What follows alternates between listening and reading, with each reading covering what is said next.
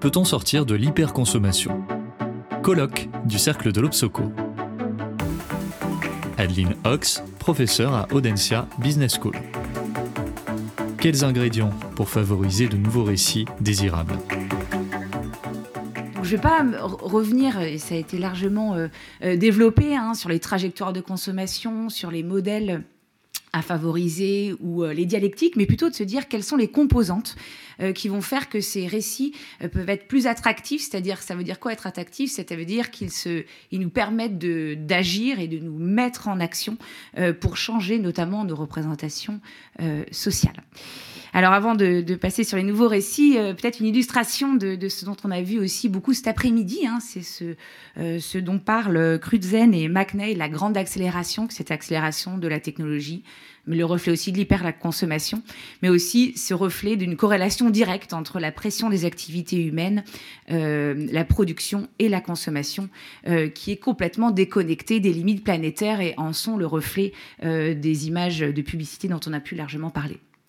Alors au-delà de ça, on voit aussi de plus en plus apparaître d'autres types de visuels hein, qui sont euh, euh, des visuels qui euh, sont dans une logique beaucoup plus catastrophiste, voire effondriste.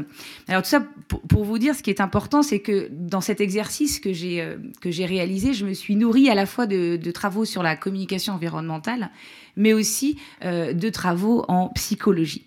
Alors en parallèle de ces, euh, de ces discours des médias, on voit de plus en plus de marques qui prennent la parole, notamment au travers des communications, pour euh, parler de nouveaux modèles. Le, professeur Philippe Moati parlait de, des modèles de l'économie de la fonctionnalité. La, communication, le roi Merlin en est, en est en exemple. Et donc il tente de prendre la parole autour de nouveaux récits.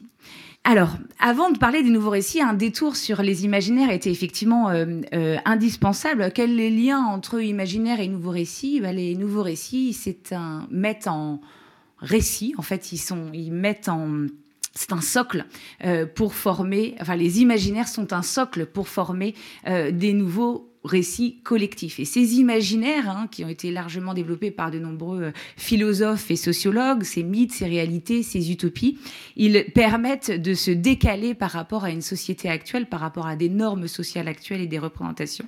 Et donc elles sont indispensables. Bachelard disait que l'imaginaire, c'était le surrationalisme pour dépasser le rationalisme. Alors c'est extrêmement important cette notion de surrationalisme parce qu'on va sortir euh, de cette dynamique rationaliste et donc intégrer beaucoup plus des émotions. Et on sait que les émotions, euh, et les recherches l'ont montré, euh, poussent à l'action. On voit que les données scientifiques, les vérités scientifiques, euh, qui sont indispensables pour avoir une certaine crédibilité, les recherches montrent qu'elles ne sont pas suffisantes pour le passage à l'action. Donc on sait à quel point les émotions, notamment générées par les imaginaires au travers des nouveaux récits, euh, sont un levier important pour se mettre en action. La question qui se pose, c'est quelle est la, nature de ces émotions? Comment vous sentez en fait quand je vous montre ces, images, hein, qui sont les images qui ont été largement euh, valorisées par les ONG, notamment dans les années 80 avec la fameuse image de l'ours polaire? Euh, est-ce que c'est la peur, la crainte qu'il faut euh, valoriser au travers des émotions ou est-ce que c'est plutôt euh, l'espoir et les solutions? Alors, les travaux en communication environnementale se sont largement penchés sur ce sujet.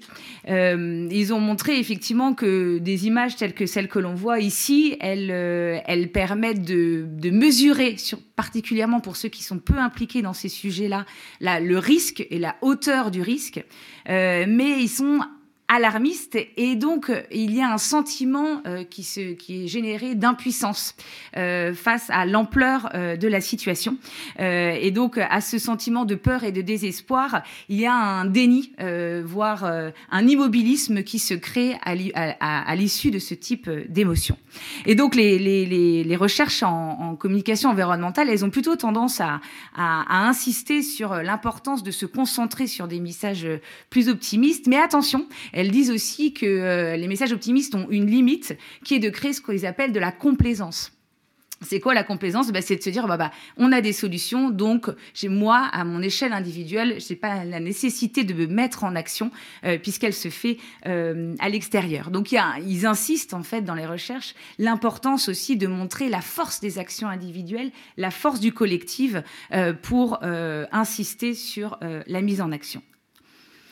L'autre question qui se pose quand on s'interroge sur les nouveaux récits, c'est quelle est l'utopie euh, Quelle est la temporalité de cette utopie? Alors, on voit apparaître de plus en plus de, tendances utopiques. Hein. Là, je, vous ai mis l'image euh, d'une tendance qui est utopian fiction, mais on en voit euh, plein d'autres. Hein, ces utopies qui sont très éloignées de la réalité, qui nous permettent de développer d'autres imaginaires l'Observatoire des perspectives utopiques de l'Obsoco, lui, s'inscrit plus dans une utopie plus proche de la réalité.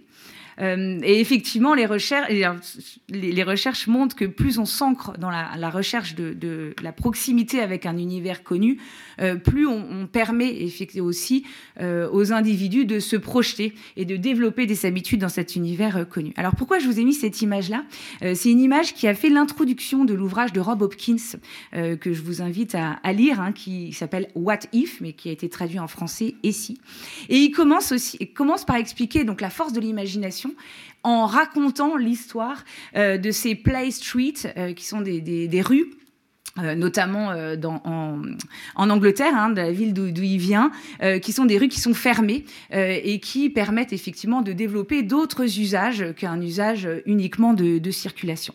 Il explique qu'il est essentiel d'avoir un horizon proche et d'autres recherches sont interrogées quel est l'horizon qu'il faut avoir? Alors il y a certains travaux qui disent en fait il faudrait pas dépasser 2030-2040 en termes d'horizon parce que c'est un horizon sur lequel l'individu a une capacité à se projeter. Et en plus ça rejoint un, enjeu de, biais cognitif, hein, puisque un de nos biais cognitifs en psychologie, c'est ce qu'on appelle la dévalorisation euh, temporelle. Donc plus on s'inscrit dans des logiques court-termistes, plus c'est prioritaire. Euh, et donc effectivement, de s'ancrer dans, un quotidien, en tout cas un univers connu, favorise euh, une projection. Alors, je, vous ai mis, certains d'entre vous l'ont peut-être euh, vu passer, hein, les communications euh, euh, sur la Bretagne, qui sont une belle illustration aussi d'un mix que, que je viens de, de, vous présenter, à la fois des émotions positives qui s'axent sur les solutions, mais aussi qui s'inscrivent dans un territoire proche, et un territoire connu où on regarde sous un autre angle une autre façon de voir la Bretagne. Alors ces nouveaux récits, l'autre question qui se pose, elle doit être incarnée par quoi Ou en tout cas par qui? Euh, Si on prend l'exemple de cette volonté de j'aimerais ce soir vous communiquer sur l'impact euh, du changement climatique sur l'océan et la biodiversité. J'ai deux manières de le faire. La première pourrait être euh, de vous parler de la canicule du mois d'août euh, qui a impacté la biodiversité marine. Les recherches qui ont, étudié ce premier axe, ils expliquent que euh, c'est quelque chose qui est peu incarné et donc qui est un sujet qui, est perçu comme lointain pour, pour les individus. Et il y a un sentiment d'impuissance qui fait qu'on se projette moins sur, sur ce récit-là. L'autre euh, l'autre récit qu'ils ont testé, euh, c'est cette histoire sur ce même, ce même sujet hein, du pêcheur qui témoigne de la dégradation de sa pêche. Et ils expliquent effectivement que le fait qu'on puisse s'identifier à des individus, donc que ce, que ce sujet-là soit incarné euh, par euh, des, personnes dans lesquelles on peut se projeter et qui soit personnifié, il y a une empathie qui se développe et, euh, ça réduit ce qu'on appelle en psychologie la distance psychologique. Hein, C'est un peu cette même logique qui apparaît quand on, quand on parle du local, notamment, je me sens plus proche. Et donc, parce que je m'identifie, je me sens plus engagé dans ce récit et il y a une volonté de passage à l'action.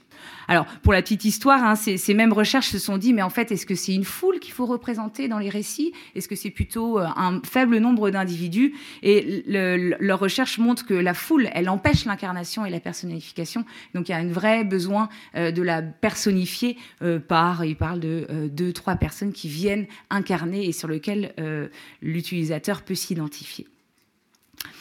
Le professeur Roux a parlé juste avant, et ça a été un sujet qui a été largement abordé, de la force du social et la force des pratiques sociales.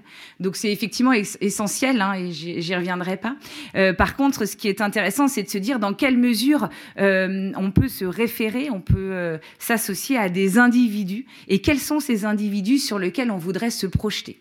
Est-ce que c'est Greta Thunberg ou est-ce que c'est des activistes qui sont des récits qu'il faut qu'on pousse et qu'on génère, qui vont être des récits qui vont être désirés désirable ou attractif. Alors là, les communications, les, recherches en communication environnementale, elles montrent bien que ça crée un certain nombre de clivages, mais aussi de cynisme, qui fait que c'est un discours qui n'a pas forcément une certaine désirabilité. Mais à l'inverse, ce qu'ils appellent les héros du quotidien dans les travaux, ceux qui nous ressemblent en fait et qui font ces actions dans notre entourage, ou alors qui ressemblent à ceux à qui on a envie de ressembler. Euh, à l'image de, euh, de, la communication de, euh, de, Nantes. Alors pour la petite histoire, ils ont au sein de la ville de Nantes, il y a un poste qui a été créé en charge des nouveaux récits et qui est en charge de, de raconter l'histoire, de rédiger des récits pour imaginer une autre histoire pour la ville de Nantes. Donc c'est extrêmement intéressant. Et puis je, je, reprendrai des propos de Valérie Masson-Delmotte, hein, que vous connaissez, qui est climatologue, paléontologue, qui disait suite à un, scandale, et si Kylian Mbappé pouvait être ambassadeur de la transition écologique, euh, ce serait effectivement un grand pas de montrer à quel point des groupes d'appartenance euh, jouent un rôle euh, majeur sur le sujet cette réalité, hein, on l'a vu en termes de réalité temporelle, il y a un enjeu de créer une réalité temporelle en termes de, temps, mais aussi une réalité temporelle en termes d'appropriation en fait de, son quotidien. Euh, ce qui dépasserait un autre biais cognitif qui s'appelle le biais de proximité. Donc, être, c'est des sujets qui nous touchent et qui nous, qui nous, qui nous concernent. Euh, là, c'est une communication de Surfrider euh, Foundation qui montre, qui, touche toutes les, valeurs qu'on appelle les valeurs égocentriques hein, et qui associe les valeurs égocentriques avec les valeurs biosphériques. Donc, cette valeur, cette volonté de protéger l'environnement. et ça rejoint en fait aussi les propos autour du narcissisme, hein, de cette nécessité de rejoindre aussi un certain nombre de valeurs individuelles. Euh, en tout cas, c'est ce que montrent les recherches. Alors des nouveaux récits, il y a des marques qui, commencent à, prendre ce sujet-là. La Fnac, par exemple, dans, l'un de euh, ses dernières communications, a décidé d'utiliser un décor qui s'inscrit en cohérence avec euh, euh, les nouveaux usages. Ils ont euh, fait une scène, notamment dans les transports en commun plutôt que dans les voitures individuelles. Et puis, Ikea faisait aussi une, communication sur... le fait de, récupérer le doggy bag en, utilisant les Tupperware de Ikea. Donc on sent aussi, on voit aussi que tout le décor, le contexte dans lequel s'inscrit est extrêmement important. Alors pour, terminer, pour, conclure surtout, euh, les nouveaux récits euh, sont le reflet des imaginaires et, les, sont essentiels parce qu'ils créent des émotions et parce qu'ils dépassent des vérités scientifiques et qui dépassent l'aspect cognitif. Et c'est essentiel euh, pour pouvoir faire évoluer les comportements, en tout cas les envies d'agir. donc stimuler les émotions à travers euh, des actions, la, valorisation aussi des actions individuelles et collectives euh, est essentielle, au travers un petit peu de ce qu'on appelle une, utopie du quotidien, avec à la fois des héros du quotidien, une temporalité euh, dans un futur proche, hein, mais aussi dans un territoire qui est facilement appréhendable et appropriable par l'individu. C'est à la fois donc du coup une échelle individuelle au travers de toutes les réflexions sur les biais cognitifs qu'il faut dépasser, mais aussi la force du collectif qui a été euh, largement euh, présentée cet après-midi.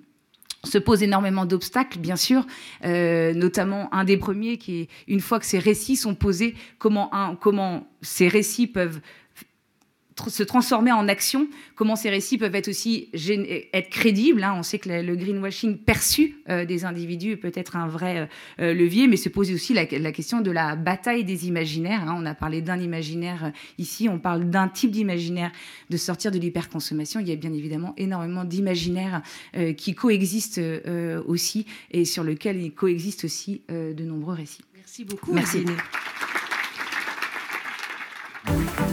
Retrouvez toutes les actualités de l'Obsoco sur obsoco.com.